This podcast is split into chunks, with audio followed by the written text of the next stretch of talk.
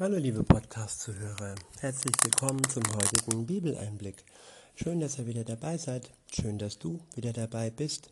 Heute habe ich ein Kapitel aus dem Lukas-Evangelium. Es ist das Kapitel 13.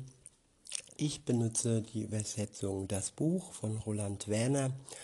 Und los geht's bei Vers 1. Dort steht, zu diesem Zeitpunkt waren auch einige Personen da, die ihm von den Leuten aus Galiläa berichteten, bei denen Folgendes passiert war. Pilatus hatte sie direkt vor dem Altar im Tempel niedergemetzeln, niedermetzeln lassen, so dass sich ihr eigenes Blut mit dem ihrer Opfertiere vermischte. Jesus antwortete ihnen, meint ihr etwa, dass diese Leute aus Galiläa größere Sünden, Sünden, größere Sünder waren als alle anderen Menschen, die in Galiläa wohnen, weil sie das erleiden mussten? Nein, sondern ich sage euch, wenn ihr nicht alle euer Leben grundlegend ändert, dann werdet ihr alle genauso umkommen. Ja, immer die Frage, größere Sünder, kleinere Sünder, wer ist besser, wer steht besser vor Gott und wer steht schlechter vor Gott da. Die Menschen vergleichen sich und äh, erheben sich und denken, ja, ihnen wird es ja nicht so passieren. Aber Gott ist da ganz deutlich und ganz klar. Er, ja, ja, was heißt, dass wir vor Gott alle gleich dastehen ob wir jetzt irgendwie in unseren Augen weniger gesündigt haben oder mehr. Vor Gott ist Sünde Sünde. Ich kann es nur mit dem Vergleich wiederholen, ob das ein Kaugummi ist, den wir geklaut haben, oder ob das ähm, ja viel schwerer ist von, von unserem Empfinden her. Ja, Sünde trennt uns von Gott. Und wenn wir diese Sünde nicht ähm, aus, dem, aus dem Weg schaffen lassen, und unser Leben grundlegend ändern, so wie es hier in dem Vers heißt. Und grundlegend ändern heißt eine geistige Veränderung, nicht nur eine menschliche, krampfhafte, ähm, ja, gute Vorsätze an ersten Silvester oder so. Nein, dass wir Gott einlassen in, in unser Leben und dass er in uns durch den Geist Gottes eine Veränderung äh, bezwecken kann. Und das, alleine das ist eine grundlegende Veränderung. Und die Reihenfolge ist eben wichtig. Erstmal die Sünde erkennen, die Reue vor Gott und sich dann von ihm wirklich befreien lassen durch das, was Jesus tat für uns am Kreuz. Und wenn wir dann als Befreite, Erlöste, als seine Kinder, als seine Freunde unterwegs sind, dann kann unser Leben grundlegend ähm, eine andere Richtung einnehmen. Und wenn dies nicht so ist, dann werden wir so umkommen wie alle die, wo wir denken, oh, die haben es aber verdient und die waren ja böse und so. Nein, wir sind vor Gott gleich. Weiter heißt es dann, oder die 18 Leute, über denen der Turm dort bei Siloa zusammenstürzte. Meint ihr etwa, dass die größere Schuld, dass sie größere Schuld auf sich geladen hatten als alle anderen, die in Jerusalem wohnen? Nein, ich sage euch, wenn ihr nicht alle euer Leben grundlegend ändert, werdet ihr genauso wie sie umkommen. Ja, ein Turm, der umstürzt, ein Turm, der alle bedeckt und der alle ähm, ja, tötet. Ein Erdbeben, ein Hurricane, ein Autounfall. Es sind Dinge, die passieren und die zeigen uns, dass unser Leben nicht in unserer, unserer Hand ist, dass alleine Gott entscheidet, äh, wie lange unser Leben geht. Und wir können uns noch so gut ernähren. Und insofern liegt alles in seiner Hand. Und es liegt auch in unserer Hand, wie ehrlich wir vor ihm sind und wie ehrlich wir mit unserer Schuld vor Gott sind und nicht uns was vormachen und nicht ihm etwas vormachen. Der nächste Abschnitt ist überschrieben mit Der nutzlose Feigenbaum. Ab Vers 6 heißt es, dann gab Jesus ihnen diesen, dieses Beispiel. Ein Mann hatte einen Feigenbaum in seinem Weingarten gepflanzt. Da kam er, um nach der Frucht dieses Feigenbaums zu schauen. Aber er fand nichts. So sagte er zu dem Mann, der seinen Weingarten bearbeitete, Schau her, es sind jetzt schon drei Jahre, in denen ich komme und Frucht an dem Feigenbaum suche. Und jedes Mal finde ich nichts. Also hau ihn ab, damit er den Boden nicht weiter auslaugt. Doch der antwortete ihm, Herr, lass den Baum doch noch dieses Jahr stehen. Ich werde, werde um ihn herum noch einmal umgraben und Dünger auftragen. Wenn dann Früchte an ihm wachsen, dann hat es sich gelohnt. Wenn aber nicht, dann kannst du ihn ja fällen. Ja, Gott gibt uns nicht so schnell auf und er versorgt uns mit allem, was wir brauchen, mit Wasser, mit Brot und hier im Falle des Baums mit Dünger. Und ja, wir haben viele Chancen und über viele Jahre hinweg gibt er uns nicht auf. Wir leben praktisch in der Zeit der Gnade. Und die Zeit der Gnade ist eine Zeit, die nicht unbegrenzt ist.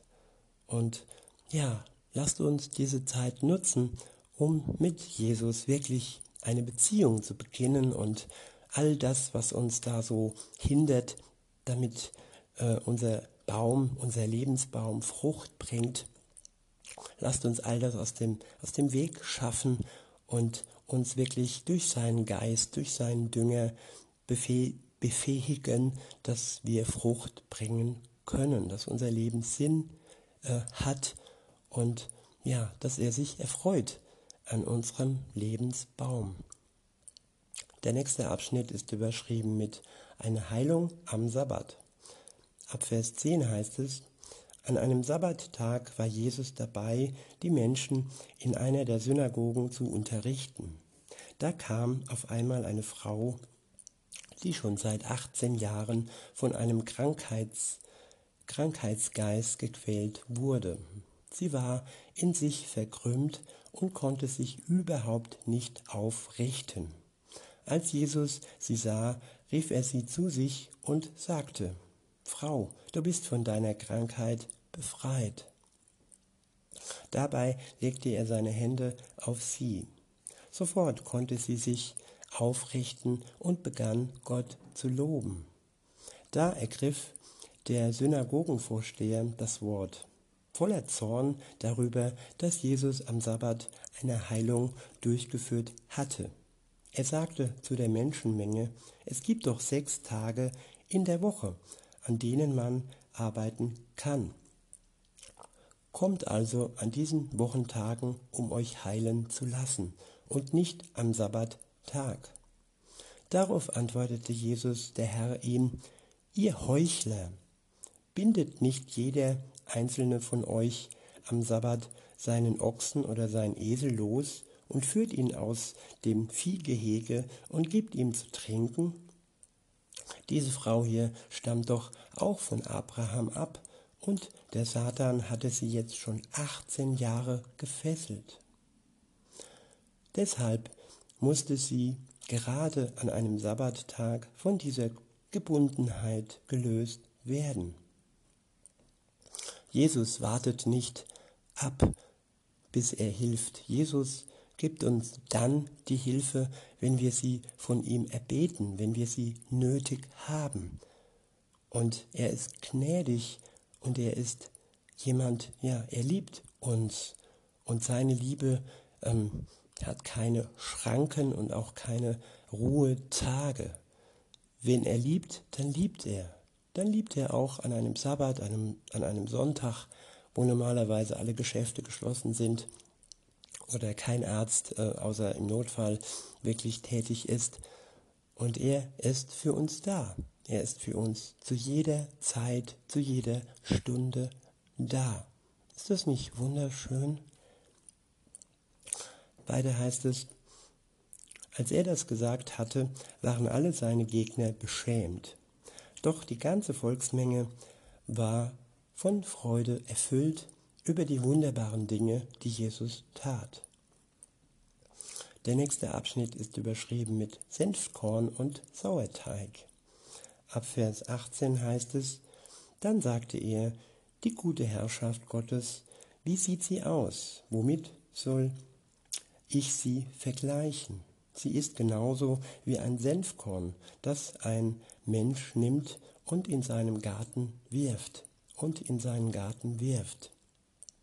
Es wächst und wächst und wird zu einem richtigen Baum, so dass die Vögel, die unter dem Himmel umherfliegen, unter seinen Zweigen Schatten finden können. Und noch ein zweites Mal sagte Jesus, womit kann ich die neue Wirklichkeit Gottes vergleichen? Sie ist gleich einem Stück Sauerteig, das eine Frau nahm und in eine große Menge Teig hinein knetete, bis alles davon durchdrungen war. Der nächste Abschnitt ist überschrieben mit Die Tür zu Gottes Fest.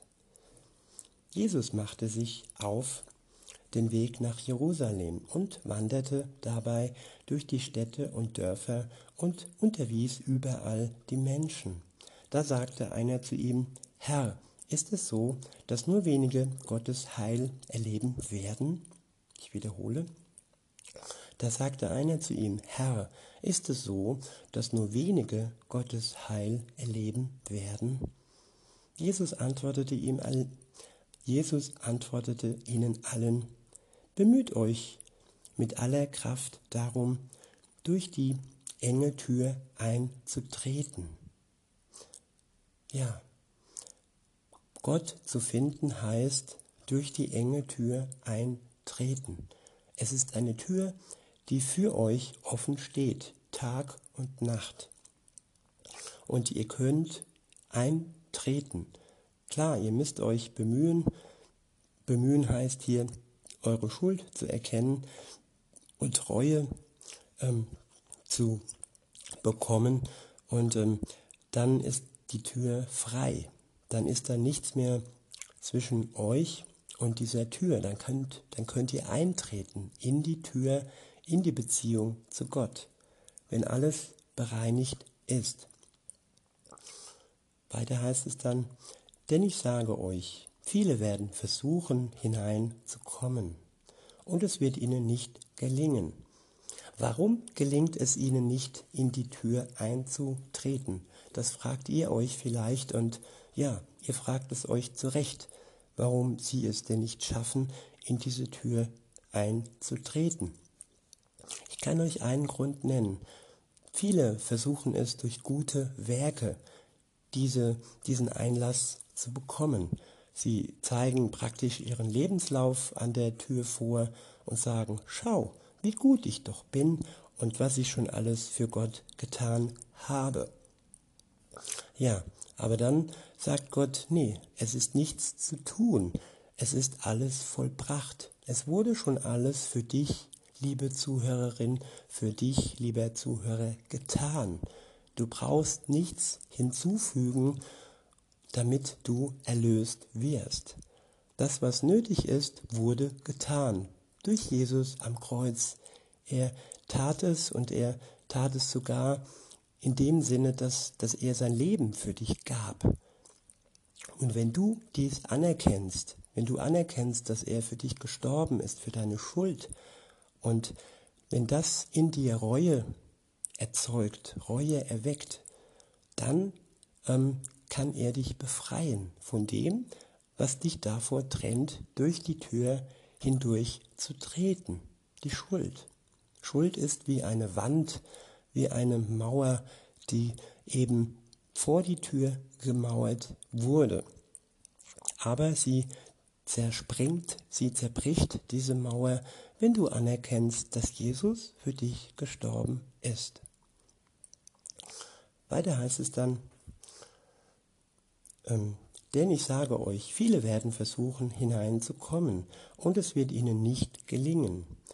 Denn wenn der Hausbesitzer einmal aufgestanden ist und die Tür verriegelt hat und ihr erst danach draußen vor der Tür steht und anklopft und sagt, Herr, lass uns doch herein, dann wird er euch die Antwort geben, ich weiß gar nicht, wer ihr seid und von wo ihr herkommt.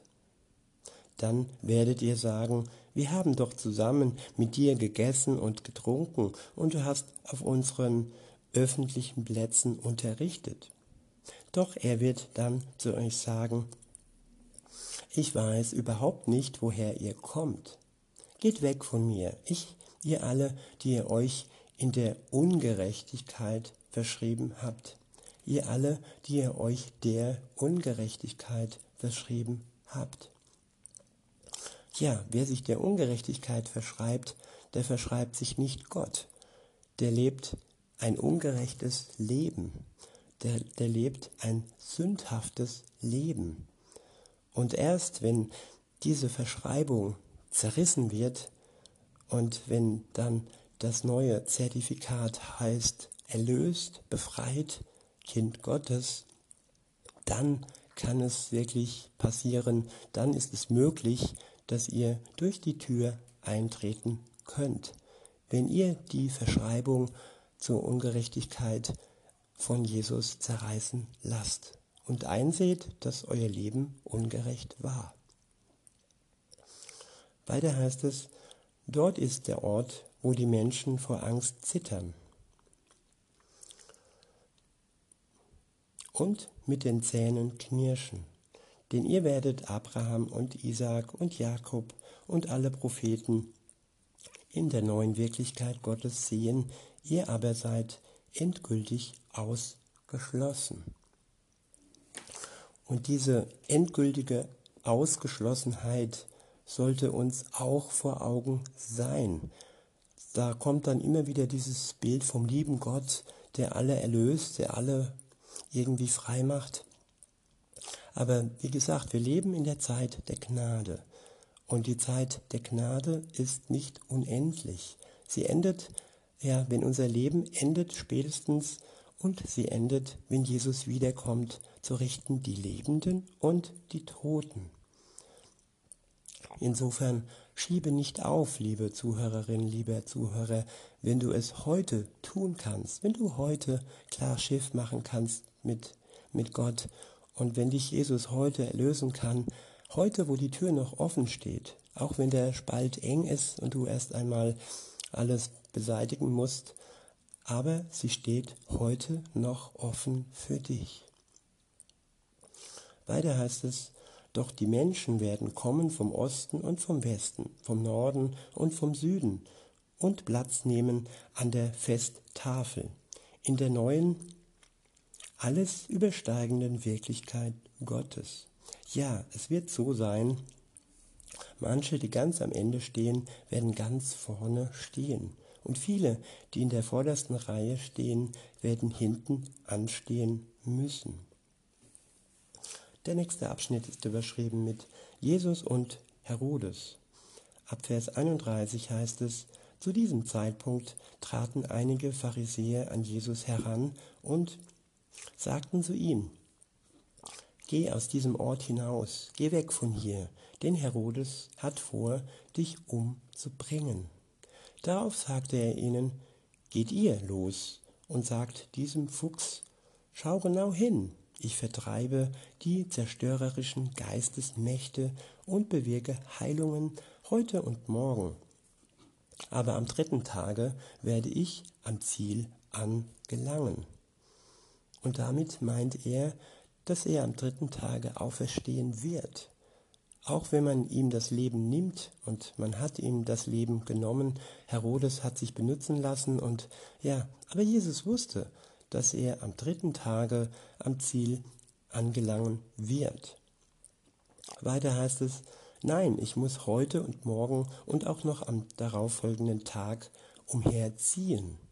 Dann schließlich ist es nicht möglich, dass ein Prophet außerhalb der Stadt Jerusalem stirbt.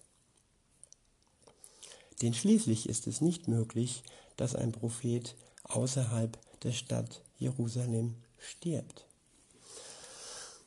Der nächste Abschnitt ist überschrieben mit Klage über Jerusalem. Ab Vers 34 heißt es, du Stadt Jerusalem, Jer Jerusalem, du Mörderin der Propheten, du steinigst die, die Gott zu dir gesandt hat. Wie oft wollte ich deine Kinder bei mir zusammenrufen, so wie eine Henne ihre kleinen Küken zusammenruft und ihre Flügel schützend über sie ausbreitet. Doch ihr habt das nicht gewollt. Achtet genau darauf. Euer herrliches Gebäude, der Tempel, wird von euch genommen werden. Das sage ich euch, ihr werdet mich nicht mehr wiedersehen bis zu dem Zeitpunkt, an dem ihr sagt, willkommen ist der, der im Namen Gottes des Herrn zu uns kommt. Ich wiederhole den letzten Vers. Das sage ich euch, ihr werdet nicht, ihr werdet mich nicht mehr wiedersehen bis zu dem Zeitpunkt, an dem ihr sagt, willkommen ist der, der im Namen Gottes des Herrn zu uns kommt. Ja, wenn Jesus bei euch willkommen geheißen wird in eurem Leben, dann wird er euch sichtbar werden. Vielleicht am Anfang nur durch sein Wort, durch seinen Geist. Ihr werdet ihn spüren, ihr werdet ihn erleben und am Ende der Zeit werdet ihr ihn auch sehen, wenn er wiederkommt auf die Welt, um zu richten die Lebenden und die Toten und um uns, die wir dann bei ihm sind, die wir dann seine Kinder sind und zu sich zu holen. Ja, er kommt zu uns und wir können uns darauf freuen. In diesem Sinne wünsche ich euch noch einen schönen Tag und sage bis denne.